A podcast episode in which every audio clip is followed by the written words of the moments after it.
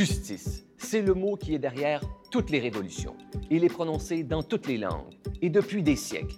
À l'heure des biais cognitifs, de l'état de droit et de la diversification accélérée de nos sociétés, quelles sont les injustices qui persistent? Comment les détecter? Comment en parler? Au-delà des polémiques actuelles, qu'est-ce que la discrimination systémique et comment neutraliser ces manifestations dans la vie de tous les jours? Aujourd'hui, nous faisons le point avec deux professeurs spécialistes des injustices. Rioa Chung, professeur de philosophie à l'Université de Montréal, et Naïma Amrouni, elle aussi professeure de philosophie à l'Université du Québec à Trois-Rivières et membre du CRIDAC, le Centre de recherche interuniversitaire sur la diversité et la démocratie. Ici Guillaume Lamy. Aujourd'hui, à Horizon Politique, justice et enjeux systémiques.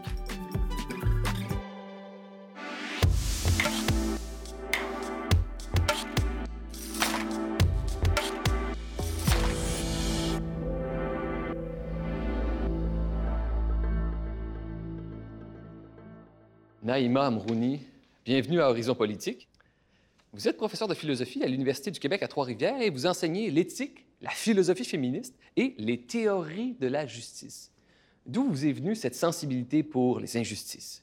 La question de la sensibilité face aux injustices euh, de nos jours, euh, je pourrais répondre en disant que ça a plus trait à ma biographie euh, personnelle, euh, évidemment. Mais en fait, en y pensant à cette question-là, l'idée qui m'est venue le plus spontanément est, plutôt celle de savoir, non pas pourquoi moi, est-ce que j'étais plus sensible apparemment que d'autres euh, aux injustices, que ce soit celles vécues par les enfants, les femmes, les hommes, mais plutôt la question de savoir pourquoi est-ce que nous ne sommes pas plus nombreux à être aussi sensibles, aussi éveillés face aux injustices, à être euh, révoltés et, et outrés finalement. Au fond, c'est une histoire un peu personnelle. La plupart des chercheurs et des chercheuses mélangent souvent des sensibilités personnelles et des sujets de recherche professionnels. C'est un peu votre cas. C'est notre cas. Euh, Lorsqu'on fait de la philosophie féministe, le plus souvent, c'est qu'on part euh, d'une expérience vécue de l'injustice. Euh, on était éveillés face aux injustices subies par nos mères, nos grands-mères, les femmes à travers le monde. C'était mon cas aussi.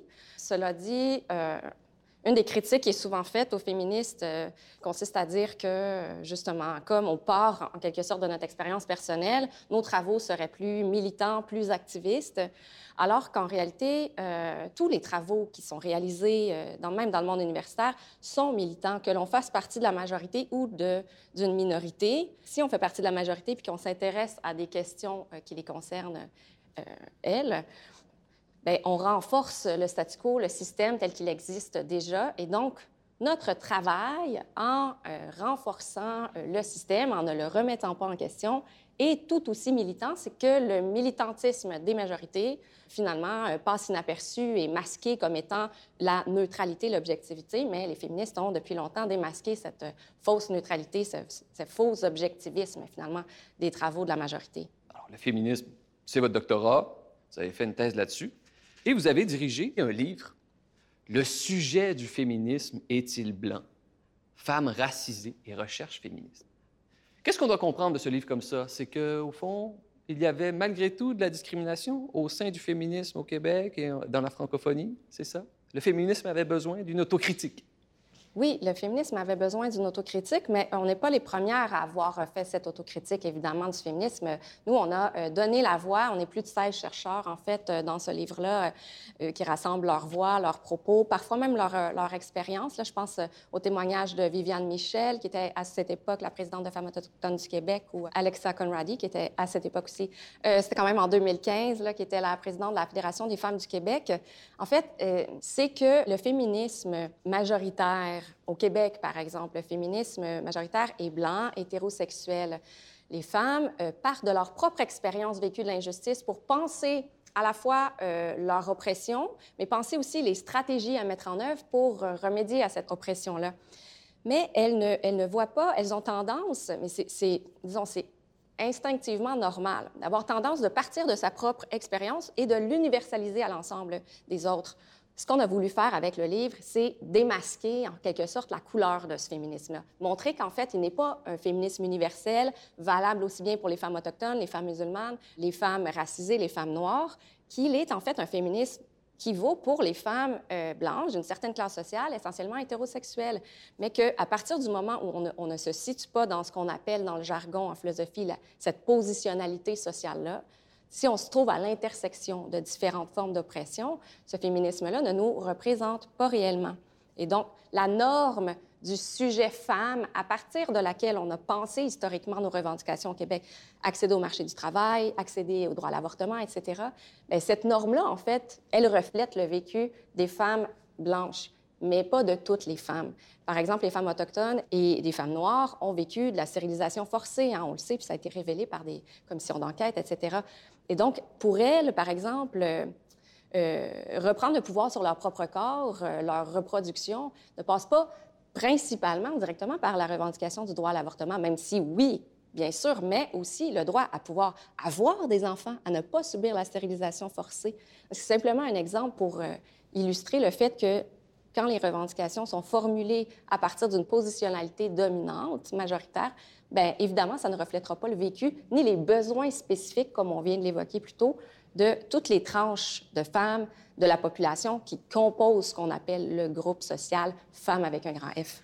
Et les féministes que vous connaissez sont capables d'en prendre. Elles ont bien reçu cette critique et depuis plusieurs années, le féminisme se diversifie. Je vous pose une autre question sur un autre de vos sujets qui est, au fond, à l'intersection de tout ce que vous avez traité jusqu'à maintenant, c'est le care. Le care, est-ce que ça a un équivalent français? Ça veut dire prendre soin? Oui, ce, reproche-là là, nous est souvent fait que, ben, je ne dis pas que vous faites un reproche, mais il nous est souvent fait qu'on emploie un, anglicisme, même un mot en anglais. Mais en fait, on a essayé de traduire le terme care euh, précédemment dans les ouvrages de Kim Lika, par exemple, sur les théories de la justice. Il employait le terme éthique de la sollicitude. On a aussi vu euh, une éthique du souci des autres. Mais euh, sollicitude et souci, ça réduisait vraiment le care à sa dimension, disons, émotionnelle, affective, alors que nous, ce qu'on voulait faire, c'est euh, traiter du care euh, comme étant aussi un travail euh, qui fait l'objet d'une division non seulement sexuelle, mais aussi d'une division raciale. Hein. les tâches de care ne sont pas égalitairement réparties dans notre société. Donc, on emploie care pour référer à la fois, disons, à la, responsabilité de prendre soin des autres, la charge mentale qui vient avec. On, on care about quelque chose. On, le care comme étant un travail de soins, de soins, travail domestique, d'entretien du monde, du vivant, etc. Et le care comme étant aussi, euh, comportant aussi une dimension affective, d'attachement. Oui. le care est souvent un métier ou un travail non rémunéré ou sous-rémunéré. Et en lisant vos livres et vos textes, on voit que celles qui travaillent en garderie, dans les écoles, dans les résidences pour personnes âgées, ce sont évidemment principalement des femmes. Qu'est-ce que ça nous apprend sur notre société, ça? Bien, moi, je pense que cette donnée-là, ce qu'elle nous apprend essentiellement, c'est que euh, euh, loin euh, d'avoir réalisé l'égalité entre les sexes au Québec, loin d'avoir non seulement réalisé l'égalité, mais même d'avoir de vivre un renversement des rôles, comme certains masculinistes voudraient nous le faire croire, en fait, notre société québécoise est encore profondément travaillée, structurée selon les variables du sexe, de la race, comprise comme construction sociale évidemment, de la classe sociale, et que tant que ces inégalités, ces injustices-là perdureront dans nos sociétés, bien, nous aurons à la fois besoin des termes comme genre, comme race, compris comme construction sociale, classe sociale, et nous aurons besoin également des mouvements sociaux comme le féminisme, l'antiracisme, à la fois pour éclairer, mettre en lumière ces inégalités, ces injustices-là, mais également pour former des coalitions et résister, transformer euh, ces injustices. Je pose une question bien rapidement. Vous connaissez ce programme fédéral mis en place depuis plusieurs années. C'est un crédit d'impôt pour les aidants naturels. Oui. Qu'est-ce qui ne va pas avec cette expression, les aidants naturels? Le terme même aidant naturel est problématique pour plusieurs raisons. Moi, j'en vois trois principales raisons. D'abord, dans l'idée de nature, aidant par nature. Alors là, il y a encore, là, ce qu'on doit savoir, c'est qu'une très vaste majorité des aidants sont, euh, sont des aidantes au féminin sont des femmes. Donc, quand j'ai fait mon mémoire en 2008, il y en avait 85 Là, les choses tendent à se rééquilibrer. Disons, c'est plus autour de 60 Ça demeure une majorité.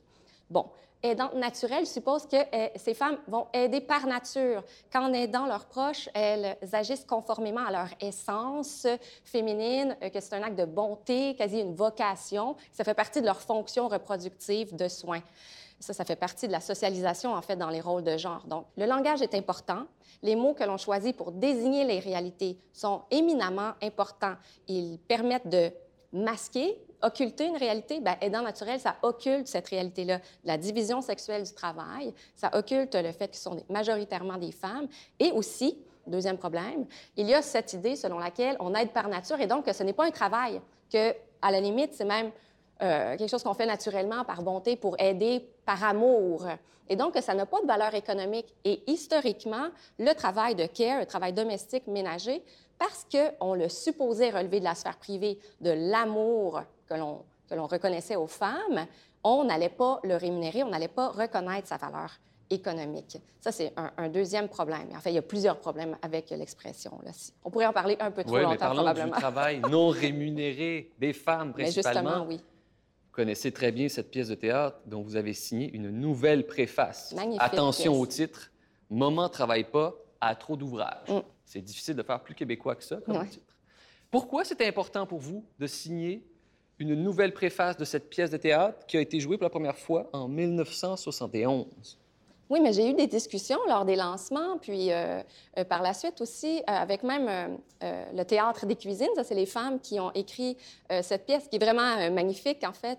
quand on peut s'accorder le temps de la redécouvrir, ça vaut vraiment la peine. On me demandait, mais là, qu'est-ce qui a changé? Il me semble qu'on est complètement ailleurs.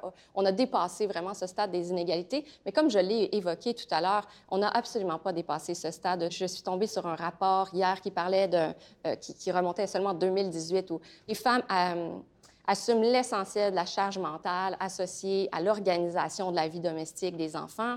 Elles réalisent les trois quarts des tâches domestiques. Elles accordent le double de temps euh, par rapport aux hommes aux soins à prodiguer aux jeunes enfants. Et euh, en fait, ce qui est important de savoir, c'est que cette question-là des femmes qui lavent les chaussettes, qui repassent les vêtements, ça a été euh, discrédité, dévalorisé comme étant un sous-sujet, un sujet qui n'est pas politique. Mais on devrait euh, vraiment le remettre au devant de la scène comme étant un sujet éminemment euh, politique et crucial.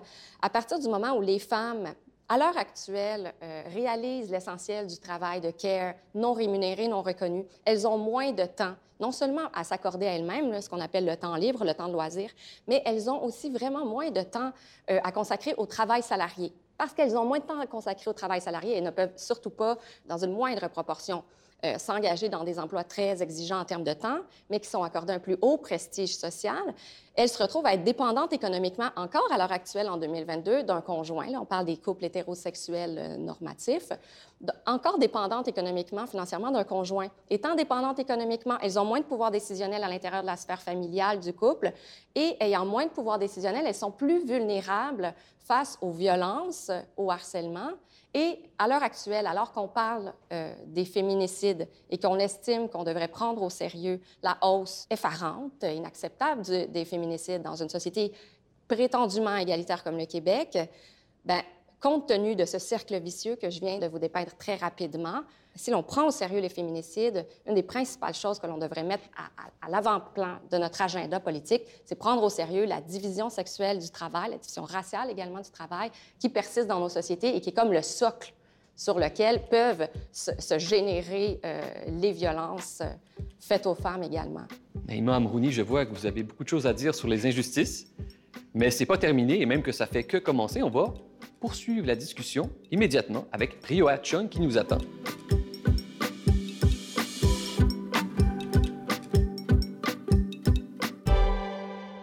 Rio Chung, vous connaissez Naïma Amrouni?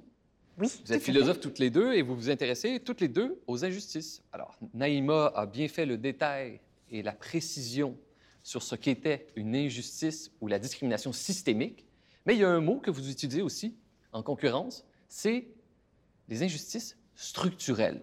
Qu'est-ce que ça veut dire? Pourquoi c'est différent? Oui, alors euh, le concept d'injustice structurelle, en fait, par les temps qui courent, euh, jouit vraiment d'un renouvellement d'intérêt. Il y a une littérature qui est en plein essor euh, à ce sujet-là.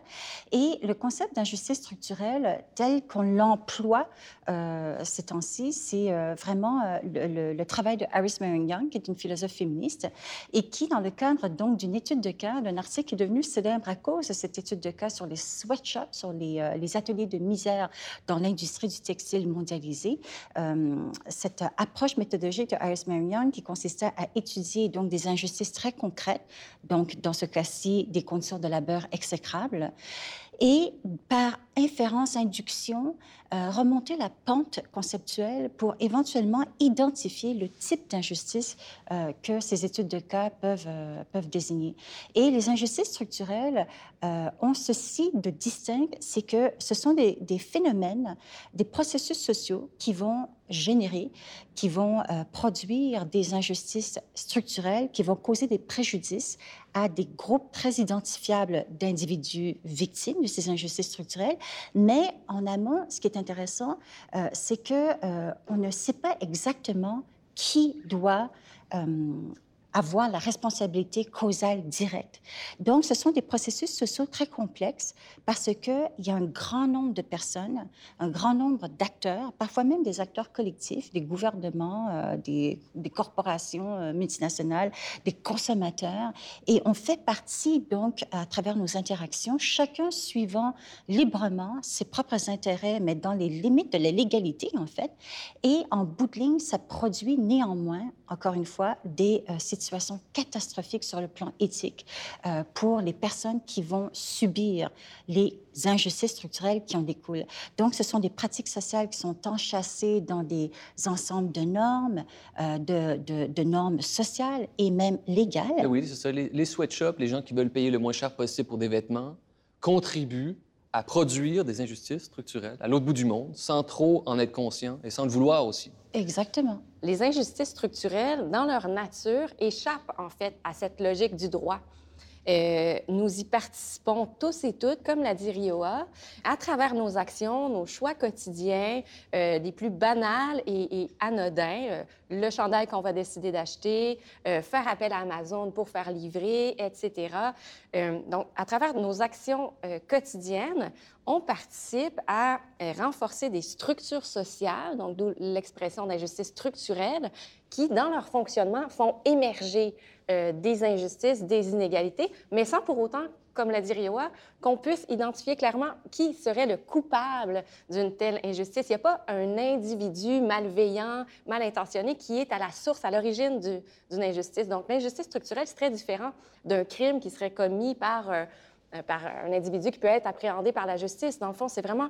Donc, on ne sait pas qui, euh, à qui assigner la responsabilité. Et ce que euh, Young, Iris Young, justement, suggère, c'est qu'on doit parler de responsabilité politique, de s'engager collectivement pour transformer ces injustices structurelles-là, puisque dans ce cas-là, on ne peut pas retracer, disons, le fil jusqu'à l'origine d'un coupable de cette injustice. Donc, on doit s'engager. C'est un mouvement collectif. Elle s'inspire beaucoup, je crois, d'Anna Arendt pour euh, euh, développer dans un de ses chapitres, dans Responsibility for Justice, d'Anna Arendt pour penser notre responsabilité politique, s'engager à transformer les injustices structurelles, plutôt que de se rapporter à une logique du droit qui condamnerait euh, légalement l'auteur d'un crime, par exemple.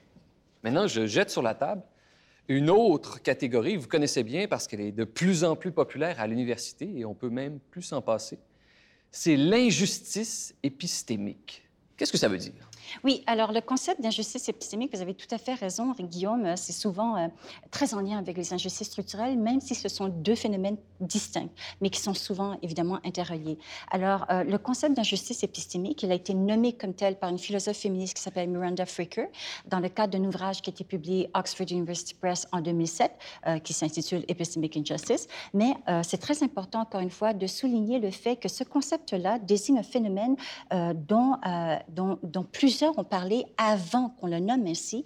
Euh, et c'est important, je pense, par justice épistémique, de recadrer cette notion-là dans une littérature euh, chez des penseurs, euh, par exemple des black féministes qui ont écrit bien avant Miranda Fricker, des philosophes de la race qui se sont intéressés euh, au racisme structurel et épistémique éventuellement, des, des, féministes épistémologues aussi qui se sont beaucoup intéressés à ça. Mais la grande contribution de Miranda Fricker aura été de nous donner une définition analytique extrêmement claire et extrêmement opérationnelle. Et donc, euh, avant de rentrer dans le détail de ces injustices épistémiques avec Naïma, on pourrait euh, peut-être désigner deux grandes modalités, si vous voulez, de ces injustices épistémiques. Alors, les injustices épistémiques, ce sont les injustices qui ont trait à la connaissance. Donc, l'idée de, de, base consiste à dire qu'il y a des rapports de force ou des inégalités de pouvoir dans le monde social qui vont se refléter également dans le monde du savoir. Et ça va se décliner de deux façons en général.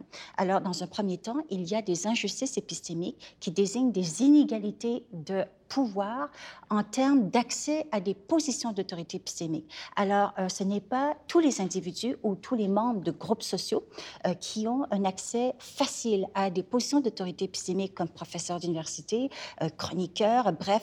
certains ont une grande facilité à accéder au micro sur la place publique et du coup, leur point de vue est amplifié sur la place publique, tandis que d'autres, leurs voix ne seront jamais entendues en raison de préjugés, en fait, qui pèsent sur leur identité sociale, culturelle, politique, non pas parce que leur connaissance n'est pas légitime et tout aussi euh, appréciable. Et la deuxième modalité, c'est il y a des types de savoir ou des, des formes, de, des contenus de savoir qui sont euh, jugés moins légitimes ou moins crédibles que d'autres. Par exemple, la tradition orale euh, de, de, certains savoirs autochtones qui aura été violemment brimée dans le contexte colonialisme européen, qui aura privilégié, par exemple, l'écriture, euh, parce qu'encore une fois, avoir accès à l'écriture était une mhm. forme de, pouvoir épistémique aussi. Et donc, euh, on voit comment euh, les rapports de force dans l'histoire se sont émissés aussi dans le monde du savoir. OK, donc vous dites clairement, l'injustice épistémique, elle est relative au monde du savoir et de la connaissance. Quelque chose à ajouter, Naïma Amrouni? Euh, ben, si on peut enchaîner tout de suite avec euh, les deux grands euh, types d'injustice épistémique, Fricker va distinguer l'injustice épistémique testimoniale ou de témoignage et l'injustice épistémique herméneutique. L'injustice épistémique testimoniale renvoie au fait que lorsque l'on prend la parole, lorsque l'on parle, lorsqu'on témoigne, euh, fait le récit de notre vie, de notre expérience sociale, euh, on n'est pas cru. Notre témoignage est dévalorisé, discrédité, euh, mis en doute par notre interlocuteur, notre interlocutrice, et ça en raison de préjugés, comme l'a dit Rioa, qui pèsent sur notre identité sociale. Parce qu'on est une femme, parce qu'on est de classe sociale défavorisée, parce qu'on est une personne autochtone, notre récit ne sera pas pris au sérieux. Et une des conséquences, justement, de ces injustices euh, testimoniales ou de témoignages fait que nos témoignages soient discrédités par autrui et que, euh, justement, dans le panier, disons, de ressources, de concepts, de, de récits, récits de la nation que l'on se fait de l'histoire de notre propre nation, bien, notre expérience sociale est occultée, invisibilisée. Elle est absente, on ne la retrouve pas. Autrement dit, euh, les savoirs, les connaissances qui sont diffusées dans notre euh, société ne reflètent pas notre expérience sociale parce que lorsqu'on a pris la parole pour la transmettre, la partager, cette parole n'a pas été prise au sérieux. Donc, vous nous dites, il y a des gens, lorsqu'ils s'expriment ou même dénoncent une injustice, ils ne sont pas crus presque par défaut. Et ça, c'est l'injustice testimoniale. C'est bien lié à l'identité. L'injustice herméneutique, on fait l'expérience de cette injustice-là lorsque euh, on évolue dans un univers où tous les concepts qui sont à notre portée, les connaissances, ce que, que l'on apprend sur les bancs d'école, ça a été notre expérience comme femme en philosophie d'ailleurs, ceux qu'on lit, ceux qu'on apprend, euh, euh, tiennent des discours, parlent d'une expérience sociale qui, en fait, ne traduit pas notre vécu. Et donc, on n'a on a aucune prise sur les connaissances pour faire sens de notre propre oppression, de notre expérience vécue. Et ça, euh, pour Fricker, ça a plusieurs, euh, mais pas seulement Fricker, mais même plusieurs Black féministes, féministes euh, africaines-américaines qui ont écrit là-dessus bien avant Fricker. Ça a plusieurs conséquences, notamment sur le plan identitaire et psychique.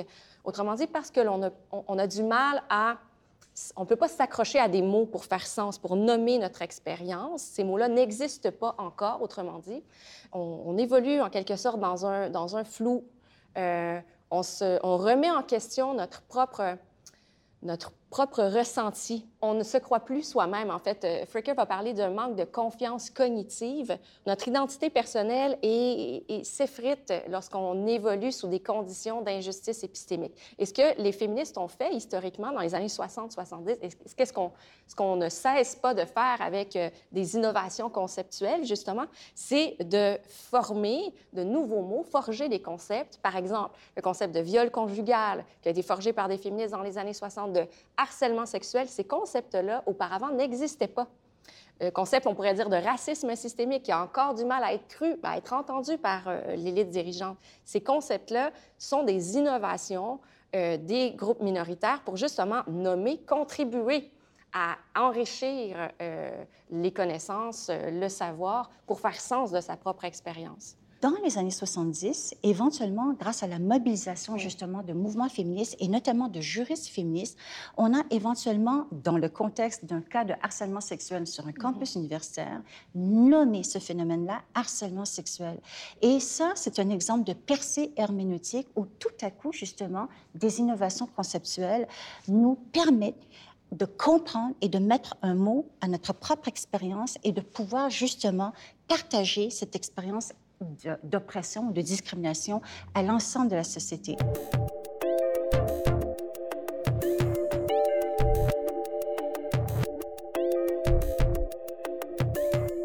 Les innovations conceptuelles. C'est important pour le progrès moral de l'humanité. Je vous en évoque quelques-uns, vous en avez abordé d'autres. La charge mentale, la double journée de travail, ça vous connaissez bien, Naïma Amrouni. L'appropriation culturelle et des concepts qui sont plus contemporains encore. Mansplaining, manspreading, privilège blanc, etc. Et il y a quelque chose de commun à tous ces concepts, c'est qu'ils sont subversifs, au moins pendant un temps. Est-ce que vous voyez ça d'un bon œil, au fond, que ces concepts, ces innovations conceptuelles-là soient subversives? C'est pertinent, au fond, même. Je pense que oui, ces innovations conceptuelles sont justement bien souvent des percées herméneutiques. Euh, ce sont des termes euh, qui servent à désigner des phénomènes euh, qui sont parfois vécus au quotidien, comme par exemple le concept de microagression, etc.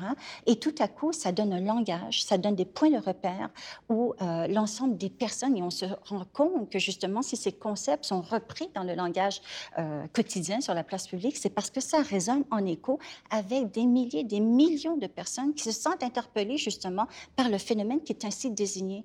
Et euh, parfois, il y a évidemment des excès. Euh, dans, tout, dans, dans, tout, il y a toujours, dans, toutes les innovations, il peut y avoir des formes d'excès, mais il en demeure pas moins que ce qu'il faut surtout comprendre, c'est que ces innovations conceptuelles sont extrêmement importantes, pour ne pas dire cruciales, pour faire avancer justement le domaine, euh, notre compréhension en fait de la multiplicité, de la pluralité des expériences possibles sur le monde. Elles permettent en fait ces, innovations euh, conceptuelles-là, ces percées herméneutiques de euh, mettre des mots sur des vécus qui, jusqu'ici, ne trouvaient, ne trouvaient pas leur expression dans euh, le champ des connaissances qui était accessible à tous et à toutes. Donc, du point de vue des minorités, lorsqu'on peut euh, enfin mettre un mot, nommer euh, une réalité, mais ça permet aussi de nous rassembler ensemble autour de cette lutte, de résister et justement de, tenter de transformer cette réalité-là. Le langage est, tellement important. Euh, je crois que c'est Toni Morrison qui disait euh, que le langage était comme un champ de bataille. Ça peut être, le langage peut être un lieu d'oppression et aussi un lieu de résistance. En fait, je pourrais même faire un lien avec euh, la discussion qu'on a eue tout à l'heure sur le terme aidant naturel. J'essayais de montrer que le terme aidant naturel, en fait, ça, c'est une innovation conceptuelle, mais de la majorité et, essentiellement même euh, gouvernementale, mais qui permet de masquer puis d'occulter la réalité genrée euh, de la prochaine aidance, finalement. Donc, il n'y a pas non plus que des innovations conceptuelles euh, de la part des minorités. Il y en a constamment de la part de la majorité. par exemple, je, pensais au... Pendant que Rioa discutait, je pensais au mot l'idéologie wokiste. Bon, j'imagine que cette innovation conceptuelle-là euh, vient de la majorité, et reprise par des éditorialistes, etc. Et euh, celle-là, euh, elle est moins controversée, elle est moins discutée. la plupart des gens ont plus de mal avec des notions fortes comme culture du viol, racisme systémique, lorsqu'elles viennent de la minorité. Mais c'est précisément parce que ces innovations conceptuelles-là viennent mettre du sable dans l'engrenage, la mécanique des injustices structurelles qu'elles choquent davantage. Ben, en réalité, si on, examine les choses de manière neutre, il y a euh, des deux côtés, de la majorité et des minorités, des innovations conceptuelles euh, qui sont constamment euh, faites. Et au-delà de nommer les choses, on dirait que les innovations conceptuelles permettent de créer des rapports de force dans les conversations. Vous êtes professeur d'université toutes les deux, vous connaissez votre métier. Il y a l'enseignement magistral et il y a les séminaires où on fonctionne en plus petits groupes. Et là, les étudiants, les étudiantes s'approprient le sujet, discutent entre eux. Sauf que, et je suis sûr que vous avez vu ça souvent, lors des séminaires, il y a des participants qui finissent par parler pas mal plus les autres et d'autres qui apprennent à se taire. C'est un problème du point de vue des injustices. Comment éviter que ça se reproduise? Oui, alors en fait, sur ce sujet précis, une philosophe féministe, Sally Haslanger, a écrit un texte incroyablement Alors, dans le cadre de ce texte, euh, elle explique, et elle n'est pas la seule, hein, il y a encore, encore une fois, il y a une littérature quand même assez intéressante sur ce sujet-là, sur la pédagogie féministe, si vous voulez. Euh, et euh, donc, ça consiste à prendre acte du fait que les garçons, c'est pas de façon malveillante, hein, ils ont été socialisés avec des normes, notamment des normes rhétoriques où, en philosophie, on a formé des générations et des générations de, de jeunes hommes philosophes à des combats de coq rhétoriques, parce que c'est par la parole qu'on gagne le combat euh, rhétorique, etc., etc. Et donc, euh, on les a socialisés pour être plus extravertis, pour prendre la place, etc. Et il faut souligner le fait que beaucoup de jeunes hommes souffrent de ces normes de socialisation genrée. Autant que les jeunes femmes qui, elles, tout à coup, ont été euh, obligées d'internaliser des normes de socialisation dites féminines où on leur demande, en fait, d'être beaucoup plus effacées, beaucoup plus modestes, beaucoup plus humbles et beaucoup plus discrètes. Euh, et du coup, encore une fois, il y a des femmes qui vont souffrir de ces normes de socialisation parce qu'elles sont de nature beaucoup plus extraverties. Alors, dans mes salles de classe, en tout cas, inspirées par cette littérature-là, euh, évidemment, il y a des stratégies. Euh, par exemple, euh, le tour de parole euh, obligatoire. par exemple, il y a un exposant, il va avoir deux commentateurs assignés qui seront les interlocuteurs privilégiés de cet exposant, etc. Et tout le monde se passe la parole comme ça. mais en même temps, il y a aussi une autre littérature, peut-être un peu plus récente, qui m'intéresse beaucoup, et c'est concernant justement les tempéraments introvertis et les tempéraments extravertis. Alors, dans un certain sens, je n'ai pas non plus envie de pénaliser les étudiants qui sont de nature extravertis et qui ajoutent par leur dynamisme et par leur euh, audace spontanée beaucoup, beaucoup de, euh, de, de, vitalité dans les discussions. Euh, et, et, ce qui est aussi important, c'est de ne pas trop brusquer les personnes qui sont plus introverties parce qu'il se trouve que des études démontrent que ces personnes-là, qui par ailleurs sont souvent des femmes, mais qui sont parfois aussi des jeunes hommes, ce n'est pas parce qu'on est introverti qu'on apprend moins bien ou qu'on sera moins capable de prendre des postes de direction plus tard. Et je pense qu'il faut prendre acte de toutes ces littératures et trouver des euh, stratégies pédagogiques qui vont être de plus en plus pluralistes, diversifiées, pour pouvoir justement convenir euh, à, tous ces, profils euh, qui sont beaucoup plus diversifiés qu'on peut le penser à première vue. Dans la même lignée, ce type d'activité-là est vraiment très axé sur la prise de parole orale. Et dans le type de littérature qui discute de ça récemment, il y a beaucoup de littérature aussi sur euh, l'autisme ou sur euh, le capacitisme. Et en fait, lorsqu'on valorise une prise de parole orale, vigoureuse, l'éloquence rhétorique, etc., puis même la capacité, la compétence de s'imposer dans une discussion, et en fait, lorsqu'on on accentue cette compétence-là de s'imposer dans une discussion, le plus souvent aussi, on atrophie la compétence à écouter l'autre, à être attentif à ce qui, même au ressenti, à ce que les autres qui prennent moins la parole en classe euh, ressentent, euh, ont, à dire.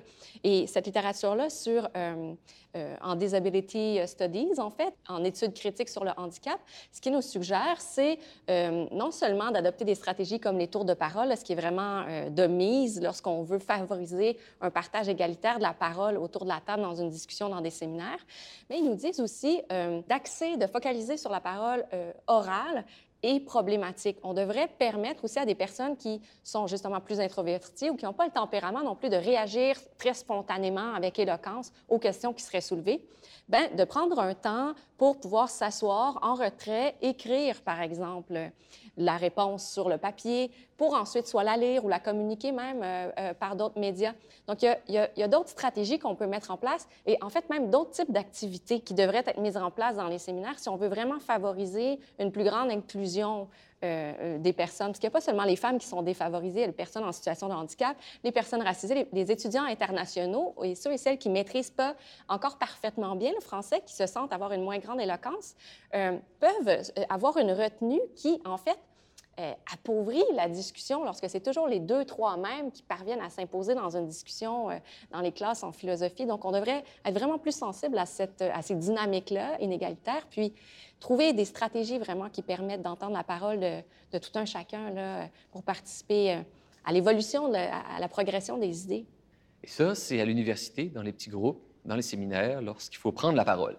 Prenons un exemple, hors université, que vous connaissez, parce que je suis certaine que vous avez lu ces études. Vous savez qu'au Québec, mais aussi dans le monde anglo-saxon, tous ceux qui ont un nom étranger n'auront pas le même succès lors de la recherche d'emploi. On sait au Québec, les noms qui sonnent plus arabes, pakistanais, ont 40% 30 moins de chances de recevoir une réponse lorsqu'ils appliquent sur un poste. Et une des solutions qui est proposée pour neutraliser cet effet, ce sont les CV anonymes. Qu'est-ce que vous en pensez? C'est une bonne stratégie pour lutter contre les injustices? De manière générale, je pense que oui.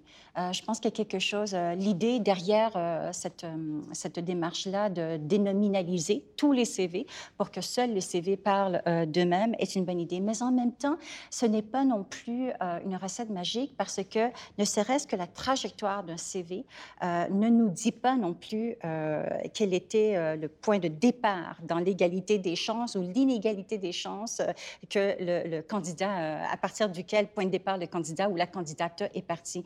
Et parfois, c'est donc important, je sais que c'est un sujet très controversé, toutes les politiques de EDI, donc équité, diversité, inclusion, et je suis même la première à dire que ce n'est pas non plus la panacée, parce qu'il faut peut-être aller même au-delà et plus en profondeur dans les causes structurelles euh, de tous ces obstacles euh, donc, euh, dont vous parlez. c'est pas juste en saupoudrant un peu de EDI partout qu'on va régler le problème. Mais il en demeure pas moins que, justement, quand on parle, par exemple, de discrimination positive, les politiques de discrimination positive, ben, jusqu'à un certain point, il faut qu'on voit le nom, il faut qu'on sache quel est le parcours, la trajectoire de telle personne, etc. Parce que, justement, les politiques de discrimination positive remettre en question, c'est ça que les gens oublient beaucoup, remettre en question le mythe de la méritocratie. Évidemment, dans une société idéale, on voudrait que à chacun euh, le mérite lui revient. Mais euh, le problème, c'est que dans nos sociétés très imparfaites et très injustes, pour toutes les raisons et les obstacles structurels dont nous avons largement parlé, eh bien, le problème, c'est que tout le monde ne part pas avec la même égalité des chances. Et pour pouvoir corriger ça, la réponse institutionnelle à une échelle collective et sociétale, c'est des politiques de discrimination positive qui disent à compétence égale, on va peut-être parfois choisir des représentants de telle minorité parce que il va falloir changer les structures, il va falloir secouer quand même la cage. Et dans ce contexte-là, euh, eh bien, il faut dénominaliser les CV, il faut prendre acte du parcours et des obstacles que chacun a dû surmonter parce que l'idée que euh, l'État, le statu quo dans lequel on est, reflète une méritocratie qui est parfaitement moralement neutre, c'est faire fi des classes sociales, même au sein euh, des milieux universitaires, quand on parlait justement de certains... Il y, a, des étudiants qui sont blancs, québécois, etc., mais qui viennent de couches sociales plus défavorisées, qui seront extrêmement intimidés par les normes de socialisation universitaire, autant que d'autres étudiants. Euh, alors, donc, il faut parler des étudiants euh, racisés, comme vous parlez, des femmes, des personnes handicapées, des personnes qui ne sont pas neurotypiques, etc., pour parfois donner un coup de pouce, euh, qui n'est pas comme tel euh, injuste, parce que ces étudiants ou ces personnes le méritent tout autant, Seulement, elles ont été entravées par des obstacles structurels dont elles n'avaient pas à subir des préjudices. Euh, mais le problème, c'est quand les, individus euh, confondent l'échelle individuelle, c'est sûr que les politiques de discrimination positive peuvent heurter sur le plan individuel, mais il faut comprendre que pour répondre à un problème structurel, il faut des mesures structurelles.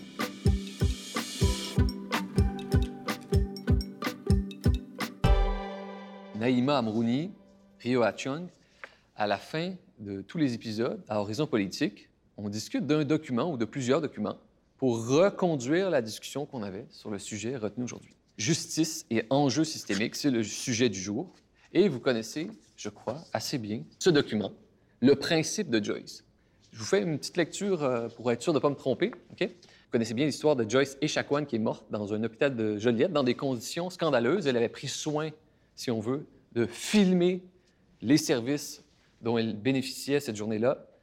Et Plutôt que de rester dans l'indignation, la communauté de Manawan a décidé de passer en mode revendication et proposition, et ça a donné naissance à ce document, le principe de Joyce. Et je vous résume, parmi plusieurs revendications, sans doute la revendication la plus importante, qui est de garantir à tous les Autochtones un droit d'accès équitable, sans aucune discrimination, à tous les services sociaux et de santé ainsi que le droit de jouir du meilleur état possible de santé physique, mentale, émotionnelle et spirituelle. C'est une revendication quand même assez élémentaire. Qu'est-ce que ça nous apprend? Qu'est-ce que ça nous révèle sur le Québec, au moins du point de vue autochtone?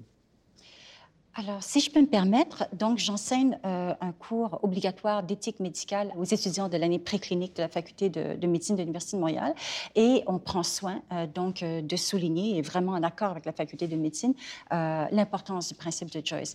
À ma connaissance, les quatre facultés de médecine du Québec soutiennent le principe de Joyce, en dépit donc de la résistance du gouvernement actuel de la CAQ de reconnaître ou enfin de, de, souscrire au principe de Joyce, parce que dans la mise en garde, il y a l'invocation de racisme systémique. La mise en garde consiste à dire nous proposons ce principe de Joyce euh, dans un geste de solidarité pour lutter contre le racisme systémique envers les populations autochtones. Et euh, dans ce contexte-là, je pense que euh, c'est une bonne façon d'illustrer justement la mécompréhension du concept de racisme systémique, du moins de ce que je comprends de, comment dire, du refus du gouvernement en place de reconnaître ce, ce document-là à cause de l'invocation de racisme systémique, il faut justement le comprendre en termes de racisme structurel. Et quand on parlait de racisme structurel, euh, cela signifie encore une fois des phénomènes, des processus sociaux qui vont générer euh, des situations de grandes injustices euh, qui les reconduisent. Et clairement, il y a des personnes qui vont subir les préjudices de ces injustices structurelles. Mais quand on parle de racisme systémique, il se peut qu'il y ait une sorte de, confusion sémantique. Euh, il, se peut que les gens euh, qui ne connaissent pas le concept d'injustice structurelle pensent que ça veut dire que systématiquement, tous les Québécois euh, sont donc racistes. Or, ce n'est pas du tout ce que ça veut dire quand on parle de racisme systémique tel que l'Association canadienne de santé publique et l'Association américaine de santé publique le reconnaissent, mais ce concept-là, on parle de racisme structurel. Et ça veut dire, comme on l'a bien défini tout à l'heure, que le critère de l'intention malveillante n'est pas nécessairement un critère décisif. Euh, nous pouvons même ne pas être racistes ou être intimement convaincus de n'avoir aucune haine euh, raciale contre euh, des membres de la société, mais on reproduit quand même parce le statu quo et le modus vivendi qui reconduisent à leur tour des formes de discrimination structurelle à l'égard des Premières Nations notamment. Et c'est donc dans ce sens-là qu'il faut comprendre le racisme systémique dont il est clairement la cause, euh, donc, euh, quand on parle du principe de Joyce. Quelque chose à ajouter, Bien, un des éléments euh, dont on doit absolument tenir compte lorsqu'on pense justement à la notion de racisme structurel vis-à-vis des communautés autochtones, c'est justement l'historique. Tout à l'heure, j'ai parlé des racines structurelles des injustices, mais c'est justement de, de, faire un pas en arrière et d'examiner quelle est l'histoire euh, de nos relations avec les peuples autochtones, l'histoire coloniale. Quel, euh, quel, est le traitement qui a été réservé à ces catégories de la population historiquement? Euh, il, y a, eu plusieurs scandales qui sont sortis dans les médias, évidemment, récemment, notamment la découverte des sépultures d'enfants. un peu partout à travers les pensionnats au Canada. Le dernier a fermé en Saskatchewan, il me semble, en, 1996. Et donc, c'est de, remonter justement aux racines de nos relations injustes, à l'oppression qui a été subie à la colonisation, la volonté d'effacer euh, un peuple, en fait. On parle très clairement du génocide culturel euh, qu'ont subi ces peuples et même le document qui a été produit là, suite à l'enquête nationale sur les femmes et les filles assassinées et disparues parle cette fois-ci de génocide tout court. Donc, on est en train de suggérer qu'on est face à un peuple qui a subi quelque chose comme un génocide culturel minimalement, un génocide euh, tout court également. D'ailleurs, euh, euh, dans un livre sur, comment est-ce qu'il s'appelle? Samir Samir Shahin Hussein, il en, il en, parle de ces processus génocidaires qui ont été mis en place même par la communauté médicale. Il parle de racisme médical vis-à-vis -vis de ces peuples-là. Donc, il y a une origine. Ça ne sort pas comme ça de nulle part. Et, et donc, c'est vraiment ce portrait plus global de la manière, de l'ambiance, de l'atmosphère qui entoure euh, nos relations avec ces peuples-là. Je pense qu'il y a peut-être une confusion qui, survient aussi, évidemment, entre systémique puis systématique, mais peut-être aussi du fait que ce que Joyce et Echaquan a subi euh, euh, dans l'hôpital de Joliette et, que, et, combien de Joyce existent et ont existé historiquement sans avoir d'appareil mobile pour pouvoir filmer les scènes, justement. Mais c'est justement le fait que euh, les infirmières et la préposée, l'infirmière et la préposée que l'on voyait dans ce film-là ont aussi fait preuve, là, c'est pas du racisme que systémique, ont fait preuve de racisme direct, là, euh, de traitement différencié fondé sur un motif euh, interdit de discrimination, soit l'appartenance raciale, le statut autochtone. Là, ça, c'était du racisme direct, OK?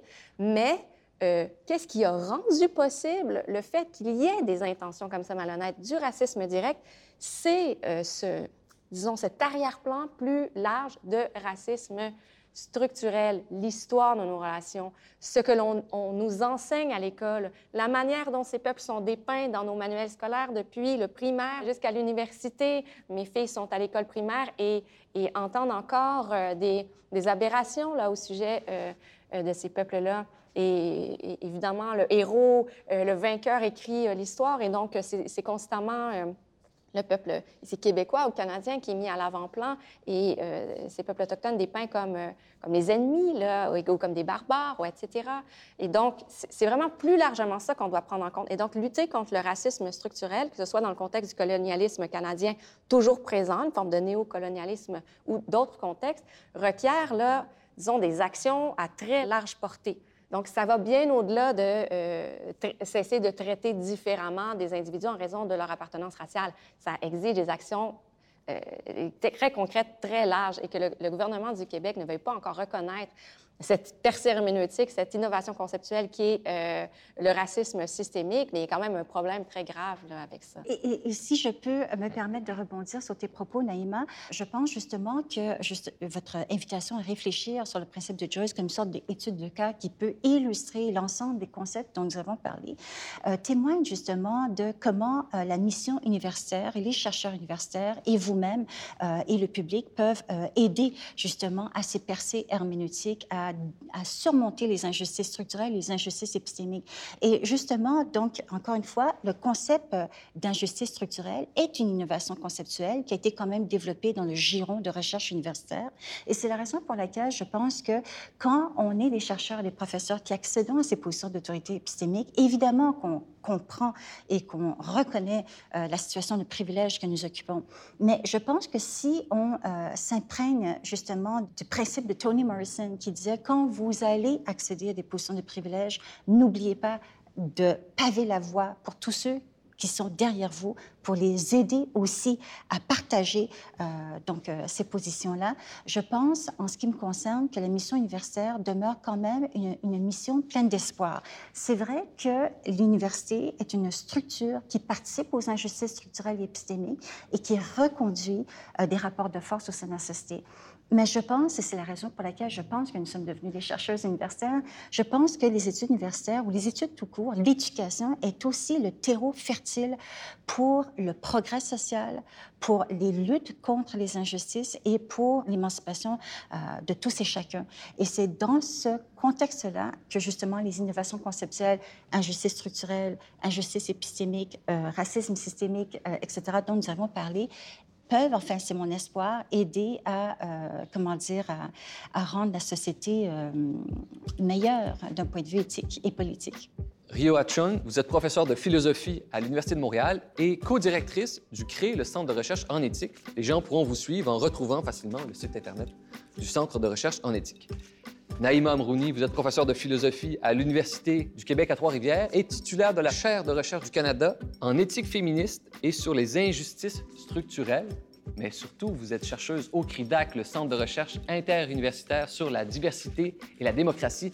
Merci toutes les deux de nous avoir communiqué tout ce que vous saviez sur les injustices structurelles et la discrimination systémique. Merci Guillaume. Merci Guillaume. Merci Rioa. C'est un plaisir. Merci également à tous les collaborateurs et collaboratrices qui ont participé à la création de cette émission. Cet épisode a été produit en partenariat avec le CRIDAC, le Centre de recherche interdisciplinaire sur la diversité et la démocratie, la chaire de recherche du Canada en éthique féministe sur les injustices structurelles et le gouvernement du Québec.